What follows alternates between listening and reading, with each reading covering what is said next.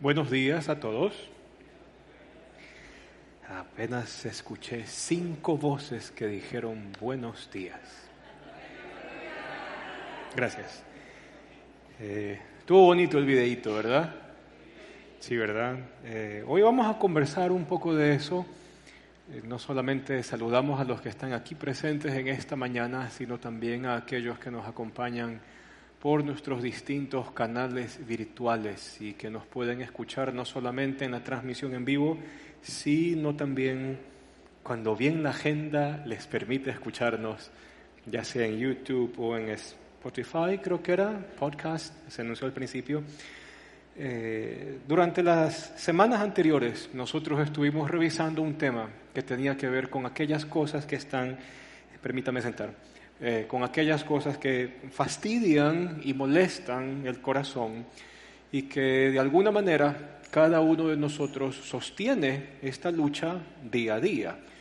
Por lo menos este su servidor se identificó con algunas, por no decir con casi todas, de lo que se expuso en las semanas anteriores. Espero que usted también. Hay un, hay un autor, un buen autor del Nuevo, es un erudito del Nuevo Testamento, se llama N.T. Wright, él escribe en uno de sus libros de que esa línea, esa línea de división, de esa pugna que hay dentro del corazón, que divide el discernimiento del bien y del mal, está, está presente en cada uno de nosotros.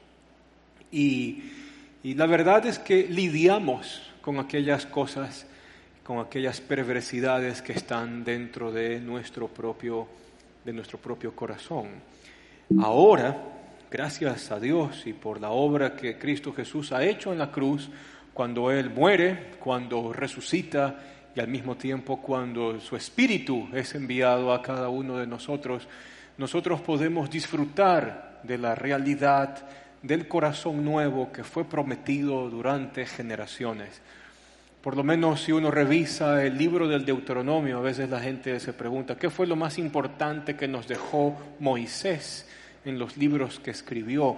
Entonces algunos pueden decir los diez mandamientos, ¿no? otros pueden decir el diseño del tabernáculo y los sacrificios y cosas así, o, o las 613 regulaciones que Moisés escribe allí en el Pentateuco. Pero personalmente no me creo un erudito en ningún sentido de las escrituras. Hay mejor gente que yo que escribe. Eh, pero creo que Moisés tiene un aporte muy en particular por dos promesas que Dios le concedió. La primera promesa fue de que él enviaría a alguien, así como Moisés, que habla con Dios cara a cara y luego trae la palabra de Dios mismo hacia el pueblo. Y la segunda promesa que Dios le hizo a Moisés fue, yo el Señor, yo mismo voy a cortar lo pagano, voy a cortar Ah, seamos gráficos como el Antiguo Testamento, voy a cortar el prepucio de los corazones. Es cortar lo malo, es cortar lo que no tiene que estar, es cortar lo inmundo, lo que hace daño. Dios mismo dice, yo voy a cortar lo malo que está en el corazón. Y desde allí comienza a nacer este concepto de Dios concediendo un corazón nuevo a la gente.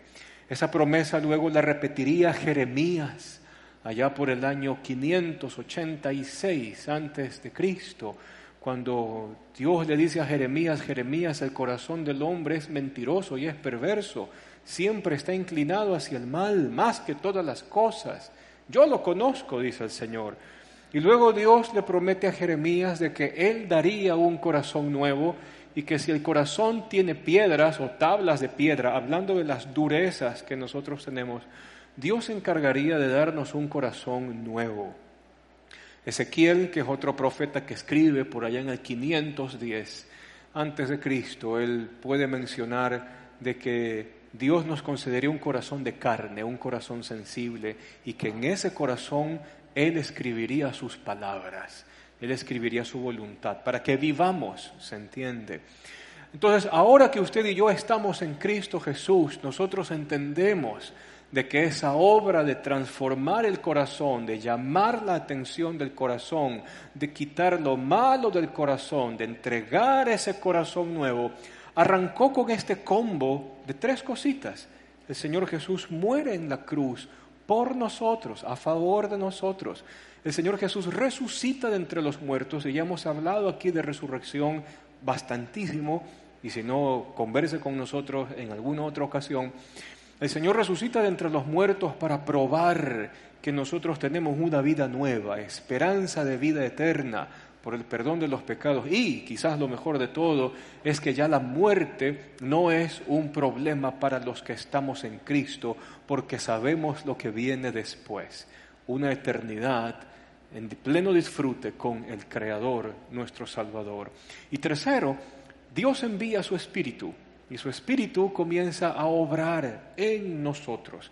El Espíritu Santo de Dios comienza a hacer esa obra de regeneración dentro de nuestro corazón. Y esa, y esa obra de regeneración, de cambio, de transformación, se va a generar por medio, o usted se va a dar cuenta de que eso es cierto por una lucha Exactamente, usted pone su confianza en Jesús y cree en el Evangelio y dentro de usted se va a desatar una lucha donde el Espíritu de Dios mismo va a evidenciar aquellas cosas que Él quiere transformar y cambiar, porque el nuevo corazón se tiene que llevar a cabo dentro de la vida del discípulo, dentro de la vida de la persona que cree en Jesús. Pero ahora viene un punto interesante de que todo esto tiene que estar engranado o tiene que estar íntimamente relacionado con el desarrollo de una comunidad donde usted y yo podamos expresar, podamos hablar, podamos compartir esa lucha que hay dentro del corazón. Usted pueda evidenciar con otra persona. Si es posible, hasta confesar y decir, ¿sabes qué? Yo me siento así, me siento de esta forma, me siento de esta otra forma. O sabes qué? La regué, metí la pata, me equivoqué, ofendí, pequé, me rebelé. Como usted lo quiera llamar, el nombre no interesa. Pero usted necesita de esa comunidad que evidencie el trato de Dios con nosotros. No en vano a la iglesia se la llama el cuerpo de Cristo, porque es la iglesia la que abraza, la que acoge, la que direcciona, la que alimenta, la que está presente, la que protege, la que anima. ¿Me explico? Por eso, todas estas debilidades del corazón de las que hablábamos en semanas anteriores, el mejor lugar, según el diseño del Nuevo Testamento, es en una comunidad, la cual nosotros hemos denominado casas, iglesias, y que estamos de a poco impulsando dentro de la Alianza San Borondón, para que usted también sea parte de ella. Ahora, hay ciertos problemas, porque a veces la gente quizás en, cualquier medio, en cualquier medio, si hablamos del catolicismo romano, si hablamos de los protestantes evangélicos, digamos que los dos grupos van a adolecer de la misma cosa.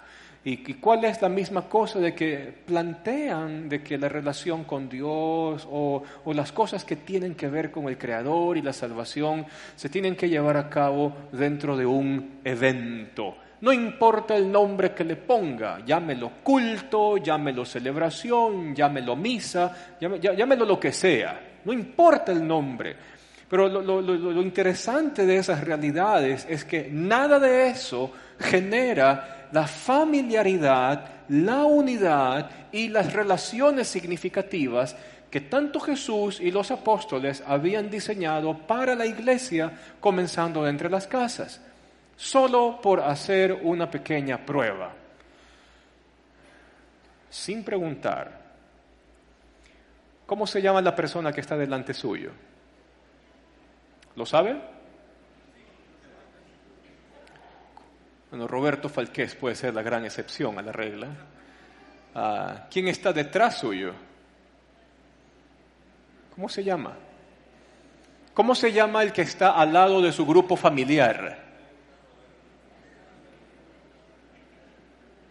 Si usted se da cuenta, en instancias como estas, es muy difícil poder responder afirmativamente a la pregunta.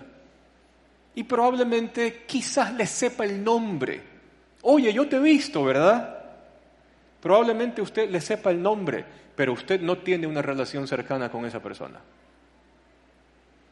usted no ha desarrollado confianza con esa persona. Porque usted y a mí nos metieron en la cabeza de que el tema de la vida, de ser discípulo de la vida cristiana, es venir a un evento llamado culto, llamado celebración, llamado misa, como usted lo quiera llamar. Y no funcionaba así. Ahora, esto es alimentado a su vez por otra perspectiva, y eso sí dentro del mundo evangélico, al cual yo suelo hacer crítica. Es la perspectiva individualista de la práctica de la fe. Entonces, tú crees en el Señor, entonces de aquí, ora, lee tu Biblia y anda al culto. Resuelta tu vida cristiana. Y la pregunta es, ¿eso resulta? Eso resulta. Podríamos hacer la misma pregunta que le hizo el etíope a Felipe. ¿Cómo yo voy a entender lo que dice el texto si nadie me lo explica? Y orar, ¿qué es eso? ¿Y cómo yo me puedo acercar a Dios?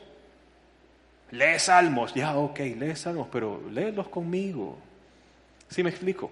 Entonces, podemos enfocarnos en que existen ah, modelos de iglesia que han estado presentes desde el siglo IV hasta el siglo XXI y que creo yo que de una forma general adolecen de los siguientes problemas. Y me gustaría que usted revise estos problemas conmigo. Problema número uno es la perspectiva individualista de la salvación. Es que la salvación es personal. Pero cuando usted lee las cartas, revisa los evangelios, estudia el Nuevo Testamento, usted se da cuenta de que hay todo un engranaje comunitario. Nadie vivía la fe por su cuenta. La fe se vivía en el colectivo de la comunidad. La fe se evidenciaba en el colectivo de la comunidad. Porque es fácil decir, sonríe, Cristo te ama. ¿Se ha topado con, con eso? Sonríe, Dios te ama. La comunidad del primer siglo habría dicho, el Señor te ama, ven a mi casa para que tú puedas experimentar el amor de Dios que hay entre nosotros. ¿Me hago entender? Entonces a veces usted y yo hemos vivido una vida dogmática y sin práctica. Yo sé que Dios me ama, yo sé que eso es una verdad, yo sé que Dios está conmigo. Pero Dios diseñó a la iglesia, al cuerpo de Cristo, a la comunidad, para que esas realidades espirituales aterricen en una realidad palpable para mí.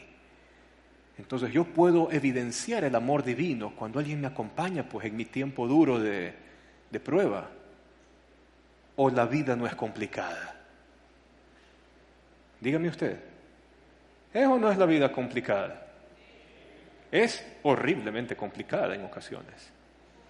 Y usted necesita que alguien esté a su lado. Entonces, la verdad del Dios te ama se evidencia en la comunidad que abraza y sigue. Pero hemos sido criados bajo esto, la perspectiva individualista de la salvación, porque la salvación es personal y se malinterpretó a Lutero con el tema del sacerdocio individual del creyente, un relajo. Dos, la comunidad se la entiende solo por eventos, lo que decíamos hace un rato. Llámelo como quiera, celebración, misa, culto, no importa. Pero es un mal entendimiento pensar que comunidad es cuando yo estoy en un evento. Y por lo general esos eventos manipulan, perdóneme, manipulan y crean conductas condicionadas basadas en la emocionalidad para mover a las masas al antojo de la persona que está al frente.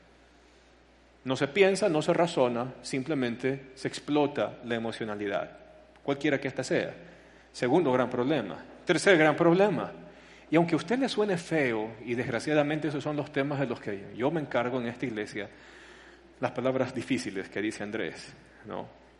El problema de no tener una hermenéutica, es decir, una forma de interpretar las escrituras definida. Entonces viene cualquier, perdón por el término, viene cualquier perico de los palotes. Entonces dice, es que a mí Dios me reveló. Y me reveló cosas increíblemente grandes que tú aún en tu cabeza no puedes entenderlas. Entonces, ese man se cree que está a diez mil escalones de la masa.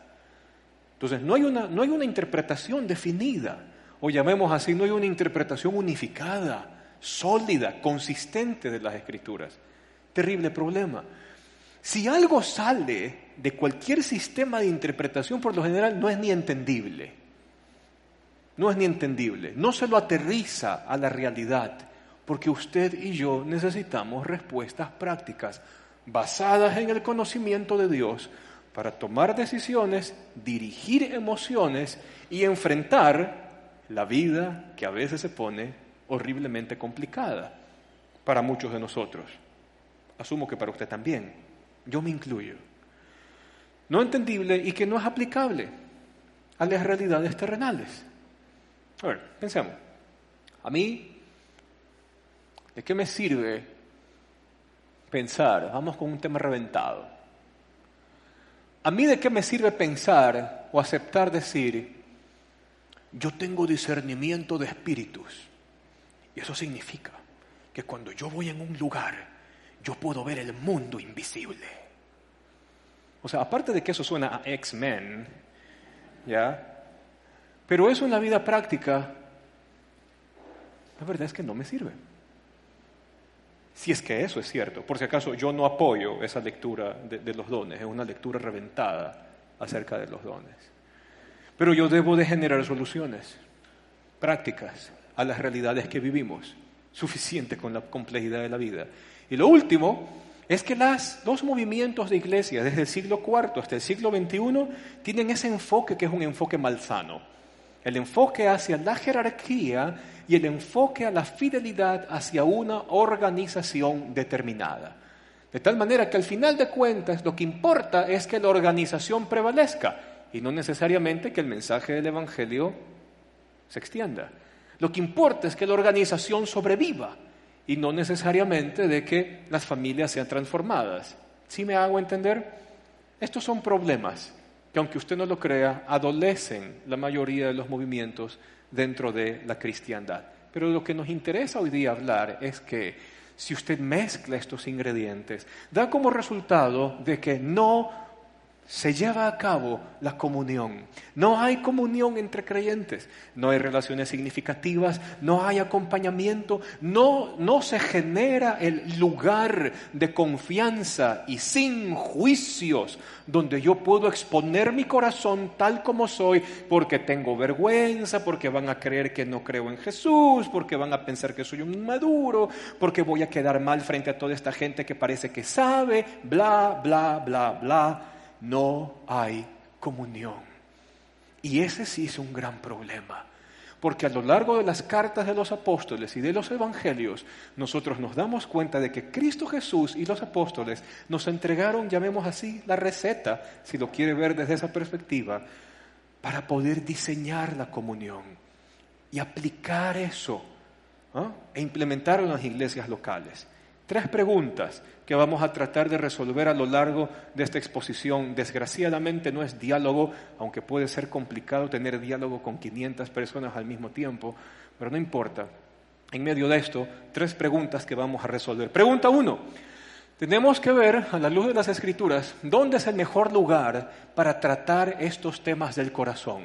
¿Se acuerda? La ira, la avaricia, la envidia, los celos, todo lo que se expuso aquí. Muy bien, ¿dónde es el mejor lugar para tratar eso? Otra pregunta. ¿Qué genera o cuál, cuál va a ser el resultado de estos elementos que a nosotros nos presentó Hechos capítulo 2? ¿Se acuerda? Tener las cosas en común, partimiento del pan y beber la copa, doctrina de apóstoles, perseverar en la oración y velar por las necesidades mutuas de cada uno de nosotros. ¿Qué puede generar eso al final? Y pregunta tres, ¿Cómo afecta esto? O sea, ¿cómo afectan estas enfermedades que vimos en la claqueta anterior? ¿Cómo afectan estas enfermedades de la cristiandad a la lectura de los documentos del Nuevo Testamento?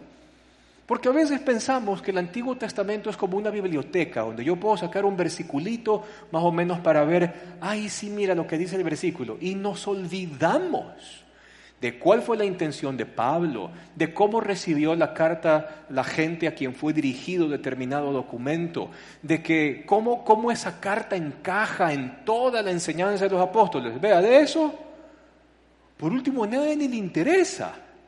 Y aunque usted no lo crea, nosotros estamos frente a otra forma de analfabetismo. No estamos hablando del analfabetismo de no saber leer y escribir, sino enfrentar el analfabetismo de no saber cómo se lee el documento para poder aprender de él, por lo menos de forma sencilla. A nosotros, Cristo Jesús y los apóstoles nos resolvieron el tema de las tres preguntas con un concepto que ellos forjaron por lo menos durante 100 años y que continuó por 200 años más hasta que Constantino unió el Estado con la Iglesia. Y todo esto se resuelve con la casa iglesia.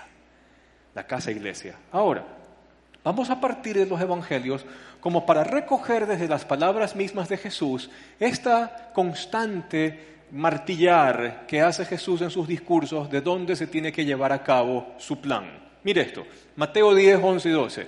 Me dijeron que yo lea porque si no vamos a ir más lento. ¿Qué dice allí Mateo 10, 11 y 12? En cualquier pueblo o aldea donde entren, busquen a alguien que merezca recibirlos y quédense en su casa hasta que se vayan de ese lugar. Y al entrar digan, paz a esta casa. Usted ayúdeme leyendo las de amarillo, así en corito, usted y yo juntos, ¿ya? ¿A dónde tienen que llegar? Y cuando la casa los recibe, ¿qué tenían que decir? Lucas 10.5, ¿qué dice allí? Cuando entren en una casa, digan primero, pasa esta casa. Muy bien, Lucas 17, otro texto. Quédense en esa casa y, y de lo que ellos tengan, porque el trabajador tiene derecho a su salario y no anden de casa en casa. O sea, en el, en el tema de más o menos andar recogiendo puchero, puchero de comida, comida, comida, ¿ya? Sino más bien establezcan la casa que los recibe, es la idea. Hechos 10, 22, es Pedro y Cornelio, que dice allí, ellos contestaron, venimos de parte del centurión Cornelio, un hombre justo y temeroso de Dios, respetado por todo el pueblo judío, y un ángel de Dios le dio instrucciones de invitarlo a usted, entre paréntesis Pedro, de invitarlo a usted a su casa para escuchar lo que usted tiene que decirle. Pedro compartió el Evangelio, por si acaso. Hechos 16, 32. Luego les expusieron, ¿qué cosa? La palabra de Dios a él y a todos los demás que estaban en su casa. Gracias. Hechos 2.2. Estos son los discípulos que están orando para que el Espíritu de Dios venga y tengan poder para ser testigos. Dice, y de repente vino del cielo un ruido como una violenta ráfaga de viento y llenó toda la casa donde estaban reunidos. Espérense un ratito. Hasta ahora, ¿qué estamos leyendo? ¿Qué dijo Jesús? ¿Dónde se reúne la iglesia? ¿Qué se hace en la casa? Sin emborracharse cuidado. Se come, se bebe, se ora, se comparte la palabra de Dios, se disfruta. Y pregunta, ¿y cuando pasa eso, no se conversa? ¿Y cuando pasa eso, no se abre el corazón? ¿Y cuando pasa eso, no se agarra a alguien de la casa donde estoy comenzando a entablar una relación de confianza y decir, ven ñañito, te voy a contar algo? algo que me tiene mal. Y no voy a pensar, uy, van a pensar de que yo no soy espiritual. No. Porque todos nosotros pasamos en ocasiones las de Job. ¿Sí o no? En ocasiones en nuestra vida pasamos como que las diez plagas de Egipto están pasando encima de uno. Y yo necesito sentir el Dios te ama con el abrazo de un amigo que llora conmigo. No sirve de mucho repetirle dogmáticamente a alguien, Dios te ama, si no estás dispuesto a caminar con Él y a llorar con Él. ¿Dónde pasa todo eso? En la casa donde estaban reunidos. Hechos 2.46, que ese es como nuestro texto lema que dice allí, no dejaban de reunirse en el templo, eso era porque en el templo predicaban el Evangelio de los judíos, por si acaso, el templo se destruyó en el 70 y esa cosa nunca más se va a levantar, ¿ya? No dejaban de reunirse en el templo ni un solo día y ¿de dónde en dónde? De casa en casa, ¿qué hacían? Partían el pan y beber la copa, ¿se entiende? Compartían la comida con alegría y con ¿Dónde se hace eso? En la casa. Hechos 5:42. en, otro episodio de los apóstoles, y día tras día en el templo, ya sabe por qué se reunían allí, y de casa en casa, ¿qué, qué acontecía en las casas? No dejaban de enseñar y anunciar las buenas nuevas, el Evangelio, el querigma, de Jesús el Mesías. Otra, es, aunque este texto está gráficamente censurado porque las escenas son fuertes, ya gracias a Dios es texto escrito, dice Hechos 8.3, Saulo por su parte causaba estragos en la iglesia. ¿Cómo? Saulo sabía, su sistema de espías funcionaba. Pablo sabía dónde se reunían los creyentes. ¿Dónde se reunían? Entrando de casa en casa, arrastraba. usted se imagina amarrar a una persona de los pies o de las manos, amarrar luego eso en la montura del caballo y... ¿Cómo llega ese pobre individuo a la cárcel? Nadie sabe por qué está censurado esto gráficamente, ¿no? Entrando de casa en casa, arrastraba a hombres y a mujeres y después de eso los metía en la cárcel. Pero igual, ¿dónde perseveraba la iglesia? De casa en casa. Hechos aquí, si usted no sale aprendiendo esto bien, me jubilo de este lugar. Hechos 12:12. 12. ¿Qué dice? Cuando cayó en cuenta de esto, fue a la... ¿De quién? La casa de María, madre de Juan, Juan Marcos, el que escribe el Evangelio, el que es amanuense o traductor de Pedro, apodado Marcos, donde, ¿qué, ¿qué pasaba en la casa de María, mamá de Juan Marcos? Muchas personas estaban reunidas orando. ¿Quién estaba al frente de esa iglesia en casa? María, la mamá de Juan. Lindo. No es que eso es solo para hombres, aguántese. Pablo en Gálatas dice, la gracia de Dios ya no hay judío ni griego, ni esclavo ni libre, ni bárbaro ni cita, ni hombre ni mujer, porque ahora todos somos hechos uno solo en Cristo Jesús. Así que las mujeres estaban al frente de iglesias en casa. ¿Se imagina? ¿Qué más acontece aquí en este, en este Hechos, Hechos 12.2? Pedro, Pedro y Juan habían sido encerrados y golpeados por predicar el Evangelio. ¿a dónde fueron a buscar refugio? Junto con la iglesia que se reunía en la casa de María. Vamos con otro, Hechos 16. Al salir de la cárcel, Pablo y Silas, o Silvano, es el mismo, Pablo y Silas, y uno dice, el gran apóstol Pablo. El gran apóstol Pablo y el gran apóstol Silas, o, o parte del equipo apostólico que era Silas, ¿a dónde se fueron después de la cárcel? a la casa de Lidia. ¿Quién es Lidia? Es una mujer. ¿Dónde se vieron con los hermanos? ¿Dónde estaban los hermanos? En la casa de Lidia. ¿Y qué hicieron los hermanos con Pablo y con Silas? A ver, espera, o sea, de que Pablo y Silas necesitaron ánimo. Y la respuesta es sí. Porque a veces nuestras mentes jerárquicas más o menos piensan es que el pastor principal, él, lo entiende todo. Es que los pastores, a nosotros Dios nos ha dado tal y tal cosa, que nos hace especiales, alguna vaina así. A la basura con ese comentario. Pablo y Silas necesitaron que los hermanos los acojan y los animen, porque habían pasado un tiempo complicado. ¿Usted sabe lo que es estar apaleado en una prisión romana? Es complejo eso.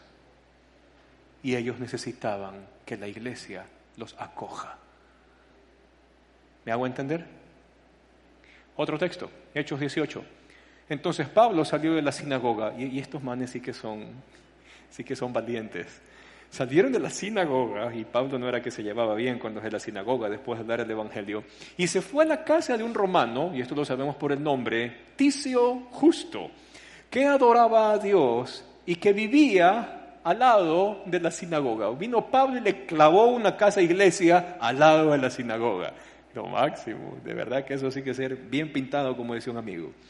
Hechos 20:20. Ustedes saben que no he vacilado en predicarles nada que les fuera de provecho, sino que he enseñado públicamente y en las ¿Dónde llevaba su enseñanza el apóstol Pablo? Romanos 16:5. Saluden igualmente a la, iglesia que se reúne en casa de ellos, por si acaso se refiere a Priscila y Aquila. Saluden a mi querido hermano Epeneto, el primer convertido a Cristo en la provincia de Asia. Y en el versículo 19, ahí están los nombres que quería mencionar, las iglesias de la provincia de Asia les mandan saludos. Aquila y Priscila los saludan cordialmente en el Señor, como también la iglesia que se reúne en dónde? En la casa de ellos. Y allí está al frente un matrimonio. La casa de Lidia, ahí funcionaba una casa iglesia. La iglesia de María, madre de Juan Marcos, ahí funcionaba otra casa iglesia. Acá, Priscila y Aquila tienen una. Mire otra, Colosenses 4:15. A la hermana, a, saludes a los hermanos que están en la Odisea. La ciudad de la Odisea fue trabajada por la iglesia de Éfeso, por si acaso. ¿ya? Saluden a los hermanos que están en la iglesia de la Odisea, como también a ninfas. Y por si acaso, ninfas es el nombre de una mujer. ¿Ya? Si usted ve morfológicamente eso es el nombre de una mujer. Le digo porque hay autores que dicen ninfas era un nombre de hombre. Ay, a veces las, las ignorancias duelen, ¿ya? Pero ninfas era el nombre de una mujer. Y la iglesia que se reúne en la casa de ella. La iglesia que se reúne en su casa. ¿Mm? Otro texto, Filemón 1.2. Comienza desde el verso 1. Saludos a ti, Filemón, y, ahí comienza el verso 2, a la hermana Apia, se asume que es la mujer. ¿Se imagina llamar a una hija Apia? La, van a molestar en el colegio, ¿verdad? Vamos a hacer ensalada, vente. No, porque... A la hermana Apia y también a Arquipo, nuestro compañero de lucha. ¿Quiénes están al frente de esa casa iglesia en Colosas? Filemón vive en Colosas. Chisme. Ya, pero ¿quién está al frente de esa casa iglesia en Colosas? Filemón, su mujer Apia y Arquipo, estableciendo la iglesia en la casa. Otro, otro texto, un poco más tardío, segunda de Juan. Si alguien los visita, porque a veces los maestritos del error, estos que predican herejías y nadie les dice nada, Juan sí se pone duro con esa gente y dice, si alguien los visita y no lleva la enseñanza, la enseñanza de los apóstoles, y no lleva esta enseñanza, no lo reciban en dónde? No lo reciban en la casa, ni tampoco le den la bienvenida, ni lo dejen entrar. a los falsos maestros, va de retro, quédate fuera, tú no entras aquí, non grata tu presencia. Entonces, si después de todos estos textos podemos por lo menos responder a esta pregunta, ¿dónde Jesús diseñó que es el mejor lugar para que se lleve a cabo la iglesia? ¿Dónde es el lugar donde se comparte de mejor forma la enseñanza, la interpretación, la hermenéutica y la parte práctica de cómo llevar a cabo la enseñanza de Dios en nuestra realidad difícil y nuestro corazón? En la casa. El mejor lugar. Y no porque nos lo inventamos. Usted lo acaba de leer de forma sencilla. Y podemos hacer ciertos contrastes. Si usted ha estado por ahí lidiando con este mundo cristiano, Ah, en cualquier lugar. Usted va a ver una tablita allí, hay tres categorías, donde vamos a ver rapidito la filosofía, que es lo que vamos a criticar primero. Luego tenemos allí iglesia celular desde la perspectiva tradicional y la casa iglesia, que es lo que el Nuevo Testamento menciona de forma explícita. Entonces, en la filosofía, en las iglesias tradicionales, evangélicas o católicos romanas, cualquiera de esas cosas, ya hasta las neopentecostales y la última cosa. Todos ellos coinciden en que existe un reino de liderazgo. O sea, es que yo estoy más cerca del ungido. Yo pertenezco al grupo íntimo de los que están al frente de esto. Es que yo estoy en los 12, estoy en los 10, estoy en los 7, o si es que ya son más descarados, ¿no? es que yo pagué los 350 dólares para el evento, para estar en la primera fila cerquita del que nos iba a ministrar. Y luego pagué 500 dólares más para tener media hora en el camerino de esa persona para que su, su sabiduría me ilumine y el Espíritu de Dios me alcance.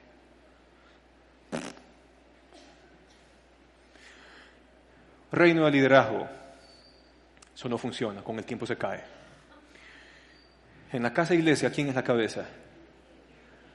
Pablo se sentía, espérate un ratito, yo soy Pablo, yo no necesito de nadie, yo viajé al tercer cielo, vi cosas que, uff, nadie ha visto y que, y que no se las puedo expresar a nadie. No, Pablo y Silas necesitaron de los sencillos hermanos de la iglesia, de la casa de Lidia, porque estaban atravesando un momento difícil. Si usted lee otra parte de Romanos 16, Pablo igual eh, dice de que le manda saludos a Rufo, no es un perrito, es una persona, le mandan saludos a Rufo y a su mamá. Y Pablo dice de su mamá, porque la mamá de Rufo ha sido también una mamá para mí. O sea que Pablo en ocasiones, en toda su vida, si usted lee Segunda Corintios, usted se va a dar cuenta la carga emocional que siente Pablo encima. Y la mamá de Rufo fue un aliciente para Pablo porque él necesitaba ser animado. No era que yo, yo lo tengo, yo lo sé, yo soy el ungido, yo soy el inspirado, yo soy, yo soy el que Dios ha puesto o alguna cosa así. Nada, la cabeza es Cristo. ¿Y el resto de nosotros qué somos? Somos ñaños, somos hermanos. Se acabó, no hay más. Otra, ¿qué es lo que refleja? A veces los movimientos de las iglesias tradicionales reflejan la cultura urbana. Entonces sale la película Capitán América y entonces justo el siguiente fin de semana hacen un evento donde, ay, así como el Capitán América tiene el escudo de vibranium, nosotros tenemos también el escudo de la fe, usan mal Efesios 6, usan terriblemente mal Efesios 6, y lo que parece en las celebraciones es un copy-paste de lo que pasa afuera, pero que no necesariamente trae respuestas a lo que estamos pasando como ciudad, sociedad o cultura.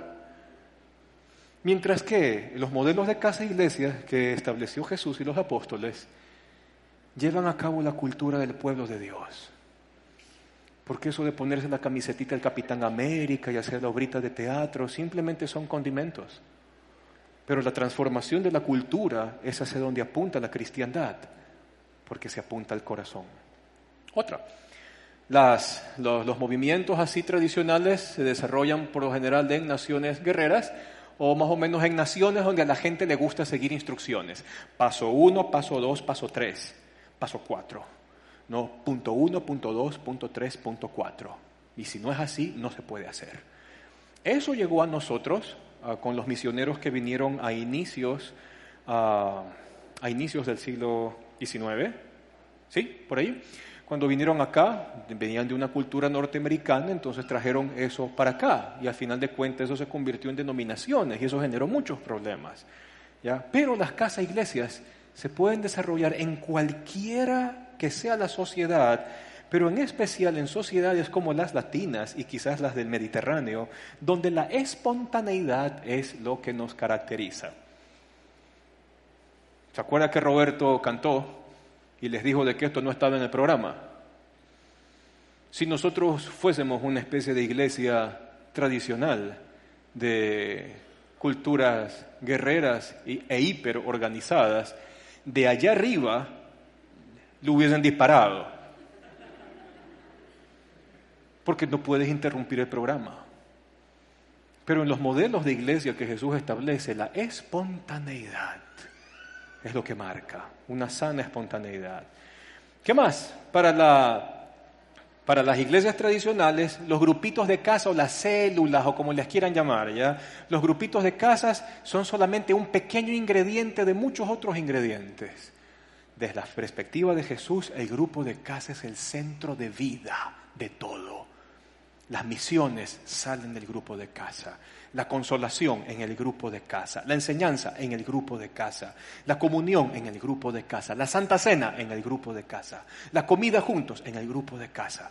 Cada casa iglesia se convertía en un núcleo que tenía todo el ADN disponible para que la iglesia se lleve a cabo.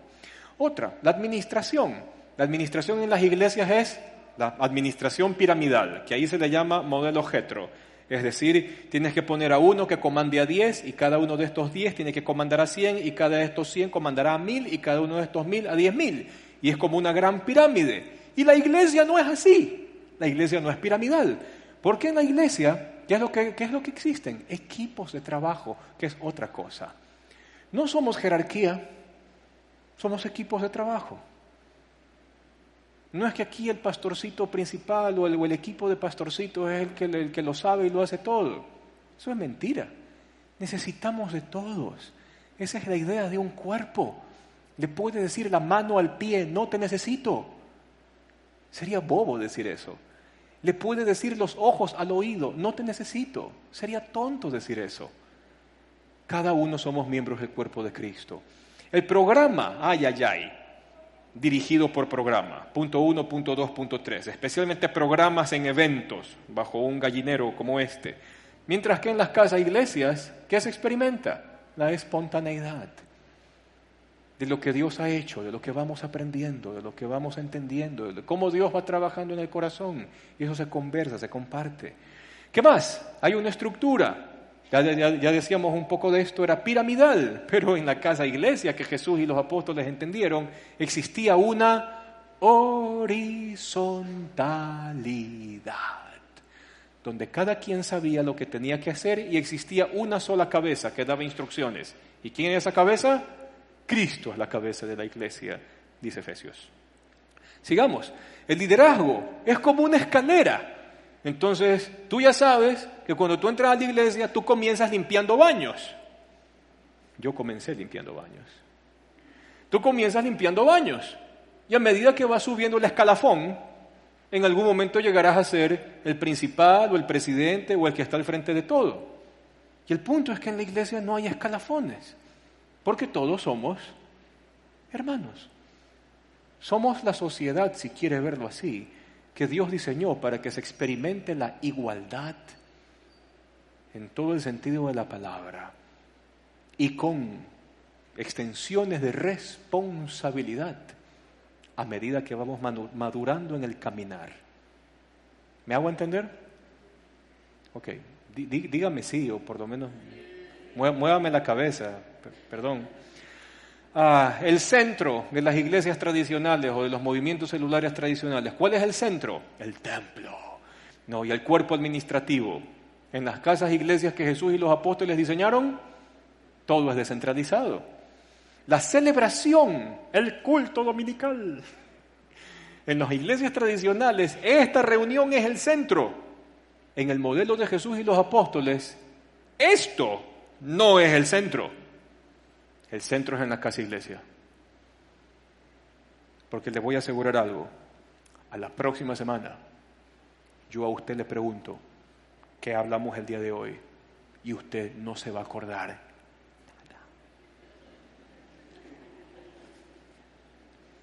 He arado en el mar. Así de simple. Por eso Jesús estableció que el mejor modelo de enseñanza son comunidades pequeñas que dialogan y no grandes eventos con monólogos. La celebración es opcional, no es obligatoria. Esto es opcional. La casa iglesia, ahí es vida. La visibilidad es alta. Todo el mundo sabe, ahí está el edificio, ahí está la oficina de la denominación, allí, allí es donde están. La casa iglesia tiene visibilidad baja. Por eso el Evangelio en Corea del Norte, en China, en India y en África se multiplica y no tienen templos, no tienen gallineros como el nuestro, tienen casas. Y el gobierno los persigue y juegan al gato y al ratón. Porque el gobierno viene, ¡pum!, entra a una casa, así como Saulo. Y ese día no encuentran a nadie, porque están en otra casa. A la siguiente semana van a la otra casa, no hay nadie. ¿Qué? Aquí, aquí no hay nadie. Revise. ¿Dónde están? Están en otra casa. Y así, la baja visibilidad ayuda a la expansión, aunque usted no lo crea. El sistema lo pintan como evangelístico. Es que queremos que todos escuchen el Evangelio. Claro, pero es que la obra apostólica incluye que se entienda el Evangelio y que el corazón sea transformado. ¿De qué me sirve compartir el Evangelio si luego no hago el acompañamiento para que el corazón cambie? Todo el trabajo se tira a la basura. No es consistente. Ah, y lo último es que en los modelos tradicionales lo que importa es la organización, movimiento, denominación. Pero cuando nosotros entendemos que nuestras casas se convierten en centros descentralizados, qué contradicción! Cuando nuestra casa se convierte en el punto descentralizado donde Dios lleva a cabo su plan, ya no me importa que, que, anden diciendo, ay, eso es la iglesia Alianza Cristiana y Misionera. Ya no interesa la denominación, no me importa la denominación, me importa clavar una iglesia en casa en cada sector de la ciudad hasta que toda la ciudad esté inundado de discípulos de Jesús y no de denominaciones. ¿Me hago entender? Entonces, para desarrollar el contraste, vamos viendo rapiditos textos bíblicos que de alguna manera van a soportar la tabla que hemos presentado. Mateo 20, del 25 al 26. Lea conmigo, que dice, y Jesús los llamó y les dijo, como ustedes saben, los gobernantes de las naciones oprimen a los súbditos y a los altos oficiales que abusan de su autoridad. ¿Y no le ha pasado eso a veces en algunas iglesias? Sí, ¿verdad? ¿Qué dice el Señor? Pero entre ustedes no funciona así. En criollo castellano, los modelos piramidales dentro del diseño que Dios estableció no funcionan. Se están yendo en contra de la enseñanza de Jesús. ¿Por qué? ¿Qué dice ahí? Al contrario, el que quiera hacerse grande entre ustedes deberá ser su, su servidor. Otro evangelio utiliza la palabra esclavo, que es más fuerte. Otro texto, Mateo 23, 8. Pero no permitan que a ustedes se les llame rabí, maestro. Ay, es que yo voy a usted porque usted es el pastor principal. Es que yo voy a usted porque usted es el maestro. ¿Qué dijo Jesús? Ni siquiera acepten el calificativo. Porque de una sola persona ustedes aprenden. ¿Y quién es el maestro? El Señor. Porque uno solo es su maestro. Y el resto de ustedes son hermanos. Somos ñaños. Así es lo ecuatoriano, somos ñaños. Y así tenemos que vernos. No es que yo estoy acá y tú estás acá. Eso no vale. Otra. Esto, este tema de culturas, la cultura urbana, venos la cultura del pueblo de Dios. ¿Qué dice Romanos? No se amolden al mundo actual, más bien sean transformados mediante la renovación de su mente cuando sus pensamientos sean transformados, ustedes van a poder entender que la voluntad de Dios es buena, es agradable y es perfecta. ¿Ya? ¿Y eso dónde se logra? ¿En un evento donde nos vestimos como el Capitán América? No. ¿Dónde se desarrolla esta transformación de la mente? Porque en la casa de iglesia yo puedo dialogar. Otro texto, primera de Juan. No amen al mundo ni nada de lo que hay en él. Si alguien ama al mundo, no tiene el amor del Padre, porque nada de lo que hay en el mundo, y allí está metido lo que hablamos en la serie pasada, los malos deseos del cuerpo, la codicia de los ojos y la arrogancia de la vida, nada de eso proviene del Padre, sino de dónde? Sino del mundo. Ahora la gran pregunta es, ¿cuándo yo voy a saber que le estoy dando lugar al mundo corrompido y al, mundo complicado en mi corazón? cuando yo converso con alguien dentro de mi casa iglesia y esa persona Dios puede usarla. ¿Sabes qué ñaño? Estamos mal ahí. Mala idea. Como pana te digo. Es que ñaño, si llegas allí, te desbarata y te vas a dar la jeta contra el suelo. Aunque suene muy guayaco. Pero eso es Dios mismo usando a su iglesia para encaminar a otro, para que el mundo malo no siga corrompiendo su corazón. ¿Vamos bien? Pero eso usted lo puede hacer aquí. ¿Puede usted hablar conmigo ahorita de eso? Y de poderlo hacer, lo haría. Y que todo el mundo se entere que es usted. No, nada mejor que la casa iglesia para llevar eso a cabo. Mateo 10, 16. La iglesia que es de bajo perfil es mucho mejor. Hay una parábola que refuerza eso, que dice, yo los envío como ovejas en medio de lobos, por lo tanto sean astutos como serpientes y sencillos como palomas. Bueno, no se dejen que el gobierno después juegue con ustedes al gato y al ratón, ¿no? Sería terrible. Sería terrible que después de algún tiempo tengamos la política de Goebbels aquí en, la, aquí en el Ecuador, ¿no? donde, donde el ministerio de la propaganda es quien puede aprobar qué cosa se habla y qué no se dice. Inclusive dentro de la Segunda Guerra Mundial, muchos pastores protestantes fueron obligados a predicar lo que el gobierno quería que se predique. ¿Se imagina? Y claro que hubieron pastorcitos que dijeron que no. ¿Sabe dónde terminaron los pastorcitos que dijeron que no porque eran leales a Jesús y a la doctrina de los apóstoles? ¿Sabe dónde terminaron? En los campos de concentración. por lo menos un testimonio de ellos es el de Dietrich Bonhoeffer, que lo ahorcaron con alambre de púas en el campo de concentración por no someterse a lo que el gobierno decía. Entonces es mejor tener una iglesia de bajo perfil para que el movimiento continúe. ¿Vamos bien? Ok. Hechos 13, sigamos, rapidito.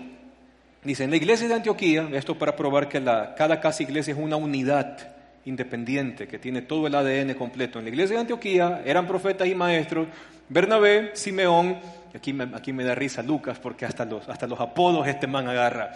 Este, Bernabé, Simeón, ¿y cuál era el apodo de Simeón? El negro, lo máximo. Lucio de Sirene, Manaén, que se había criado con Herodes el tetrarca y Saulo. Y mientras ayunaban, porque eran judíos, y participaban en el culto del Señor, ¿dónde estaban reunidos? Siempre, en una casa. El Espíritu dijo, apártenme ahora Bernabé y a Saulo para el trabajo que los he enviado, les impusieron manos y los enviaron. El envío se hace desde una casa, eso es todo, no es gran ciencia. Efesios 4, Él mismo constituyó a unos apóstoles, evangelistas, profetas, pastores, maestros, con un único fin, enseñorearse del cuerpo de Cristo. Ese es sentirse superior a los demás. Enrostrarles a todo el mundo de que ellos han sido escogidos y el resto de la gente no. ¿Dice eso el texto?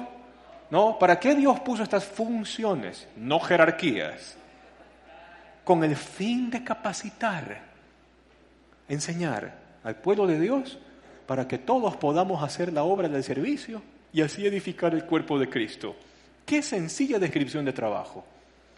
Primera de Pedro 4:10. Y cada uno de nosotros ponga al servicio de los demás el don que Dios le haya dado, que haya recibido, administrándolo fielmente la gracia de Dios en sus diversas formas. Y si a usted le queda bien el pay de limón, y probablemente en su cabeza usted diga, es que yo lo único que sé hacer es pay de limón, su pay de limón servirá para que en la conversación, en la iglesia, en casa, venga el azúcar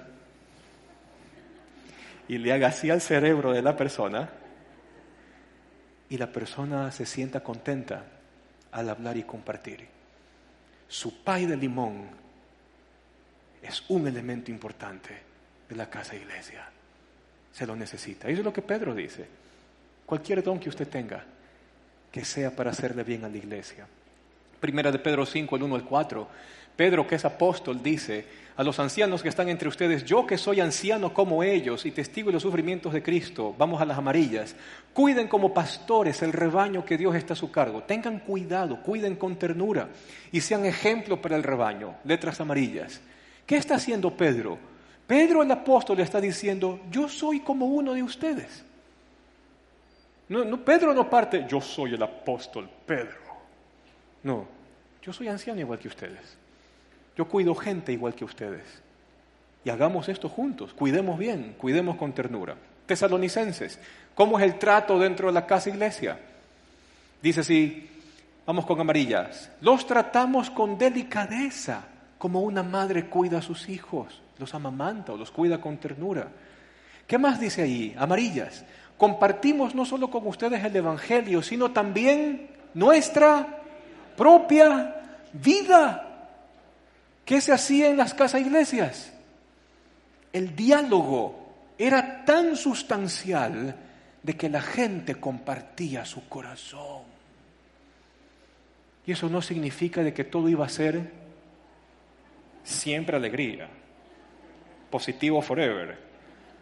Porque en la vida complicada también compartir vida es compartir mis luchas y mis penas. Compartimos la vida. Y así, haciendo esto, dice Pablo, tanto llegamos a quererlos. a amarlos. Otro texto de Tesalonicenses.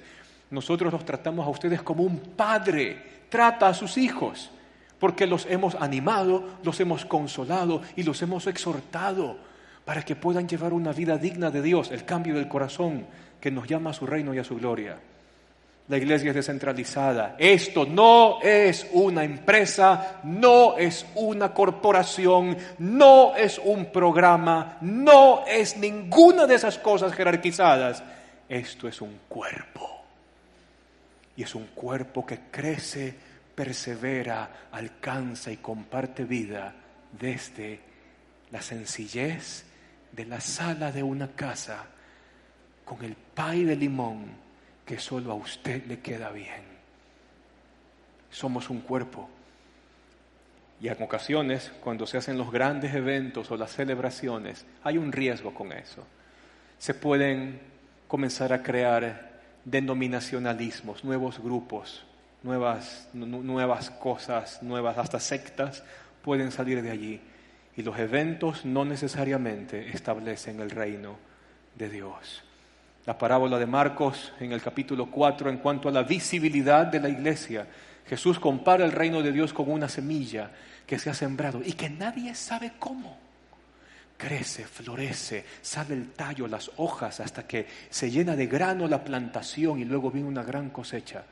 Dios diseñó a la iglesia para que tenga una baja visibilidad, pero con una alta influencia. Eso lo podríamos estudiar después. La iglesia lleva a cabo la obra apostólica completa. No solo es la anunciación del Evangelio, es lo que habíamos hablado del ciclo paulino, es anunciar el Evangelio, establecer la iglesia y encargarla a personas que han sido capacitadas para que sigan extendiendo el reino de Dios. Y por último, la casa iglesia, el modelo de Jesús, se centra en ganarse la ciudad, en generar unidad, no fraccionar, pero sí ayudar a ser una sola iglesia a que estemos en todas partes y que toda la sociedad sea influenciada por el nuevo corazón que Jesús y los apóstoles enseñaban que había llegado con la llegada del reino de Dios. ¿Me hago entender? Es comprensible porque queremos que usted se disponga a abrir en su momento una casa iglesia, usted vaya a una y comencemos esto. Jesús lo enseñó, los apóstoles lo hicieron nosotros también tenemos que hacerlo. ¿Le parece? Vamos a orar. Cierre sus ojos ahí donde está para ya despedirnos. Gracias Señor por estar con nosotros en esta mañana. Y aunque nos hayamos demorado, te pido Señor que la gente que está aquí me perdone por haberlos hecho estar un poco más de tiempo. Pero al mismo tiempo, Señor, pedirte que nos dé sabiduría e inteligencia para llevar esto a cabo y poder resolver desde la sencillez de la sala de nuestra casa, resolver un problema que tiene 1700 años de estar entre nosotros y que queremos resolverlo desde nuestra generación en adelante. Ayúdanos, Señor, a que nuestra casa sea el centro donde el cuerpo de Cristo pueda ser edificado, donde se comparta vida, donde el corazón reciba ánimo, donde la debilidad reciba fortaleza y donde las perversidades que puedan estar luchando dentro de nosotros sean tratadas con tu verdad y con tu amor y con tu gracia en nuestras pequeñas comunidades, invisibles a los ojos del mundo, pero que influencian a este mundo a acercarse a ti. Te damos gracias, Señor, por todo. En el nombre de Jesús. Amén. Amén. Que el Señor te bendiga. Yo creo que ese amén fue porque está feliz de que ya se va. Buen provecho. Nos vemos la próxima semana.